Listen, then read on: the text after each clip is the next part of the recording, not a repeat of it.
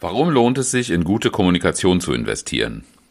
Die Antwort ist so erschreckend wie einfach. Schlechte Kommunikation kostet unfassbar viel Geld. Ein wichtiger Grund, das Gefühl, sich schützen zu müssen vor Angriffen, anstatt mit Vollgas ohne angezogene Handbremse alles geben zu können. Woher kommt das? Wohin führt das? Und was kannst du dagegen unternehmen? Darum geht es in der heutigen Episode. Viel Spaß!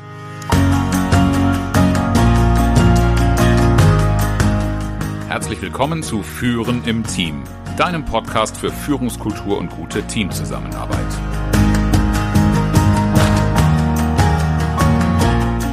Mein Name ist Oliver Bayer. Ich helfe Teams, ihre Zusammenarbeit zu stärken und Erfolge zu feiern, ohne Verantwortung abzuschieben.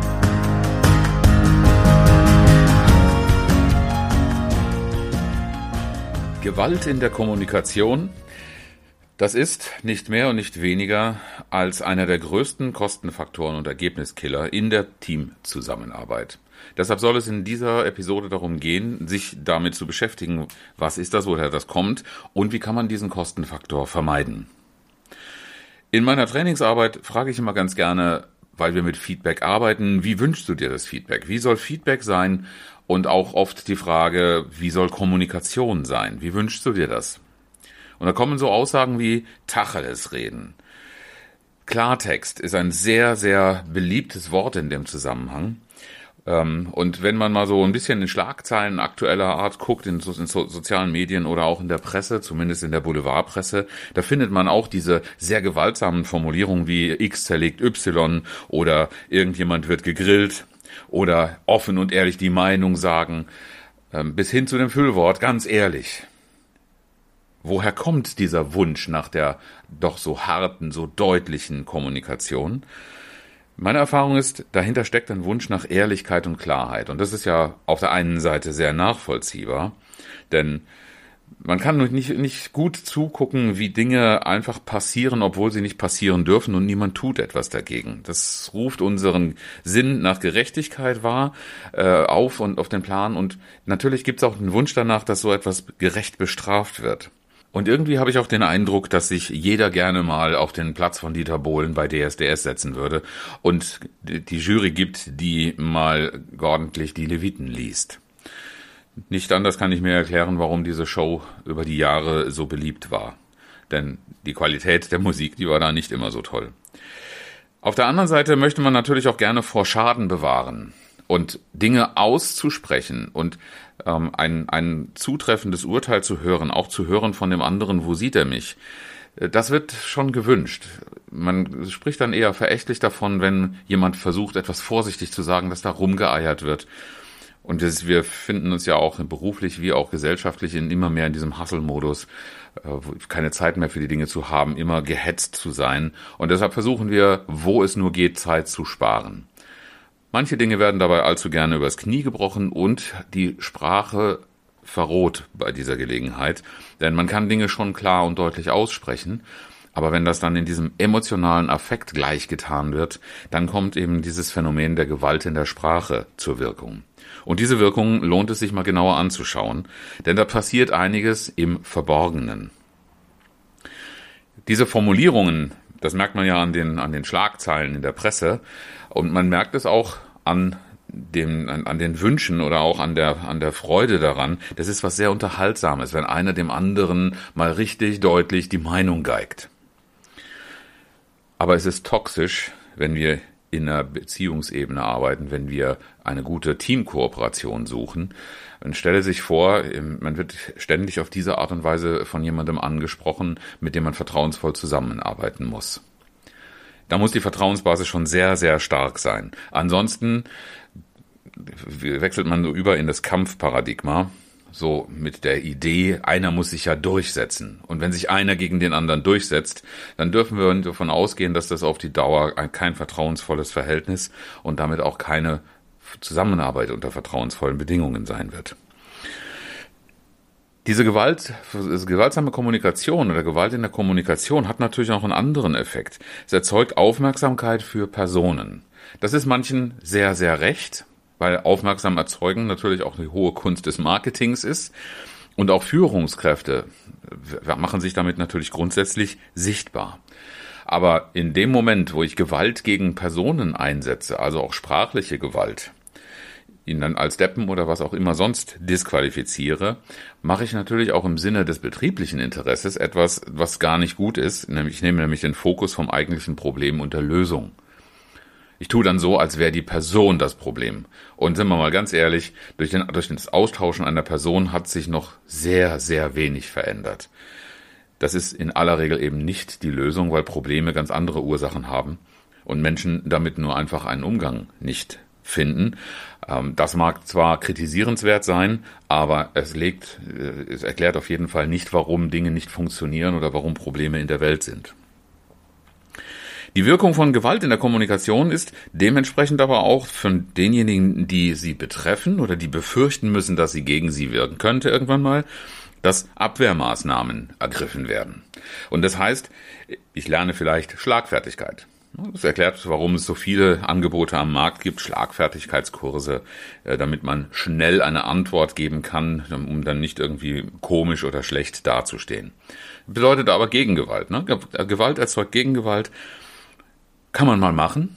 Wie gesagt, es ist auch durchaus unterhaltsam. wenn man darüber zusammen lachen kann, dann ist das auch alles in Ordnung in Maßen, ähm, kann auch eine deutliche Sprache, die jemanden wachrüttelt, hilfreich sein. Aber Gewalt in der Sprache auf Dauer wirkt auf jeden Fall so, dass, die, dass sich die Menschen mehr überlegen müssen, wie so ein Filter, was darf ich, was kann ich sagen, ohne angegriffen zu werden oder Schaden zu nehmen. Es sei denn, ich mache die Erfahrung, dass ich mich mit der Gewalt durchsetzen kann, dann mag das Verhältnis dazu anders sein.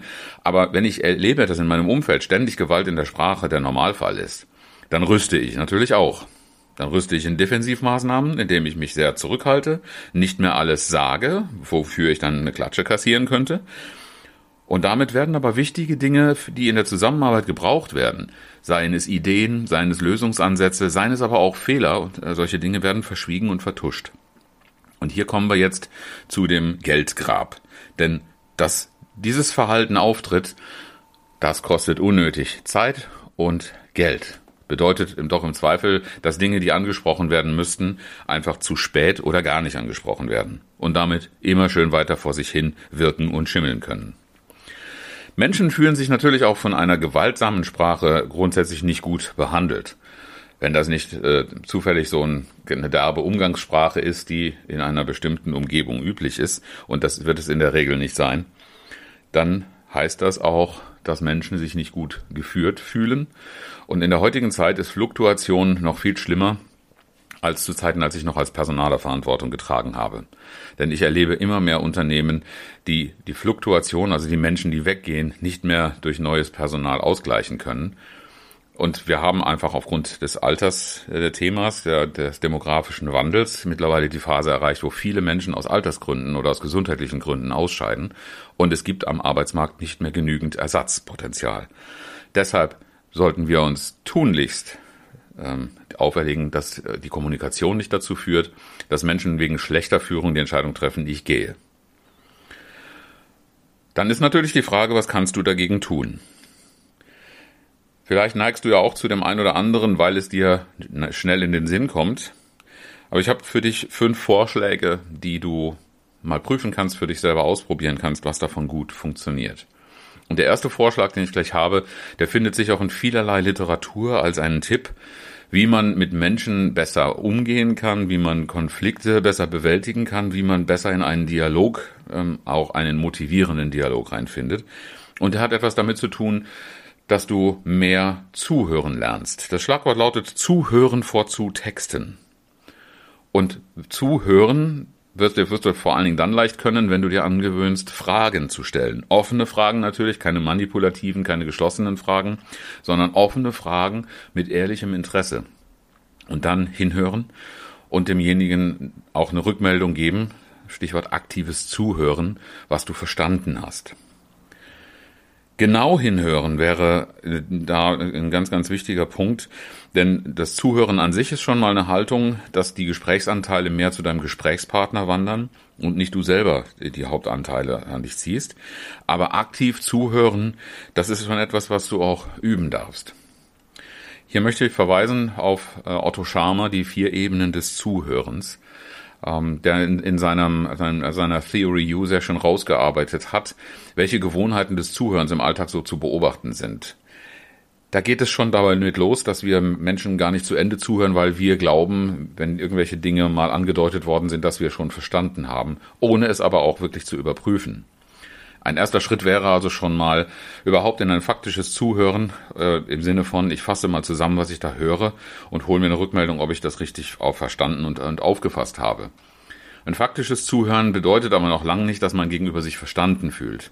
Dieses Verstanden fühlen bedeutet auch eine emotionale Anteilnahme. Und ähm, Genau hinzuhören heißt an der Stelle nicht nur, du sagst also dieses und jenes, sondern du verbindest damit auch die Emotionen, die du verspürst, wenn derjenige darüber spricht. Ob das Begeisterung, ob das Trauer, ob das Wut ist, was auch immer es für dein Gegenüber bedeutet. Was das für diese Person bedeutet, solltest du ebenfalls mitgeben. Und dabei entsteht schon eine ganz andere Ebene der Verbundenheit. Und damit erzeugst du auch Vertrauen. Wenn es so richtig in die Tiefe geht, dann verbindest du deine Wünsche oder deine Bestrebungen, deine Ideen, deine Erwartungen mit denen deines Gegenübers und dann kommt ihr möglicherweise auch gemeinsam zu völlig neuen Lösungsansätzen. Das ist dann die vierte und tiefste Ebene nach Otto Scharmer, die einiger Übung bedarf, denn erst einmal äh, haben wir nach meiner Erfahrung doch sehr, sehr viel bei den anderen beiden Ebenen zu lernen und zu üben. Was sich in diesen vier Ebenen des Zuhörens schon abbildet, das ist etwas, was sich auch in äh, der prominenten Verhandlungstechnik nach Harvard wiederfindet, nämlich den Menschen von der Sache zu trennen. Viele Führungskräfte sagen mir, naja, Oliver, ich muss doch deutlich Kritik üben. Wenn ich das doch sehe, ich bin doch verantwortlich dafür, Fehler abzustellen.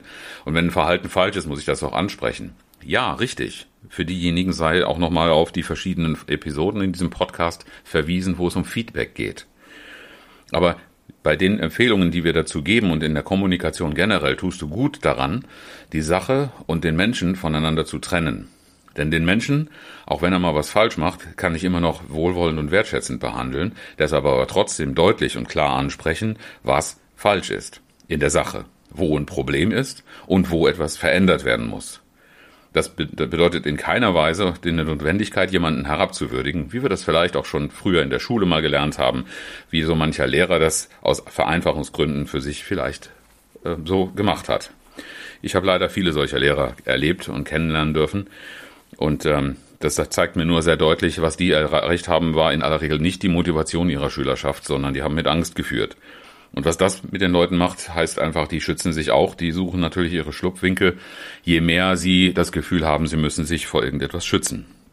Menschen mit Wertschätzung und Respekt äh, behandeln, führt eben dazu, dass sich Menschen gesehen fühlen, fühlen, führt dazu, dass ein Vertrauensverhältnis entsteht und das wird gerne unterschätzt. Das macht einen ganz, ganz wichtigen Anteil an der Motivation von Mitarbeitern in einem Betrieb arbeiten und bleiben zu wollen aus. Und da sind wir schon beim Stichwort. Motivation. Was die Motivation von Menschen ist, das ist etwas, was nicht du ihnen einpflanzen kannst als Führungskraft, sondern das ist etwas, was in den Menschen drinsteckt. Jeder von uns hat Motive, aus denen er etwas tut. Die sind teilweise sehr vordergründiger Natur, je nachdem, wo die Bedürfnisse liegen. Aber je nachdem, wie ich geprägt bin, tue ich etwas, weil ich jemandem gerne zuliebe einen Gefallen tun will, weil ich mich für eine Sache begeistere, weil ich an etwas Spaß habe. Es kann sehr, sehr verschieden sein. Und mit Menschen und ihren Absichten sich zu beschäftigen, das ist deshalb sehr, sehr wichtig, weil wenn du in, nach dem Zuhören so etwas feststellst und dich damit beschäftigst, diese Motivation berücksichtigst und dann zum Beispiel bei Delegationen oder bei ähm, bei Konfliktklärung und ähnlichem dich damit beschäftigst, wo die gegenüberliegende Person gute Absichten haben, gehabt haben könnte und das auch signalisierst, wirst du eine ganz andere Ebene der Verständigung erreichen können ich frage deshalb auch im Konfliktcoaching gerne, was ist Ihnen wichtig und was ist an dem anderen richtig?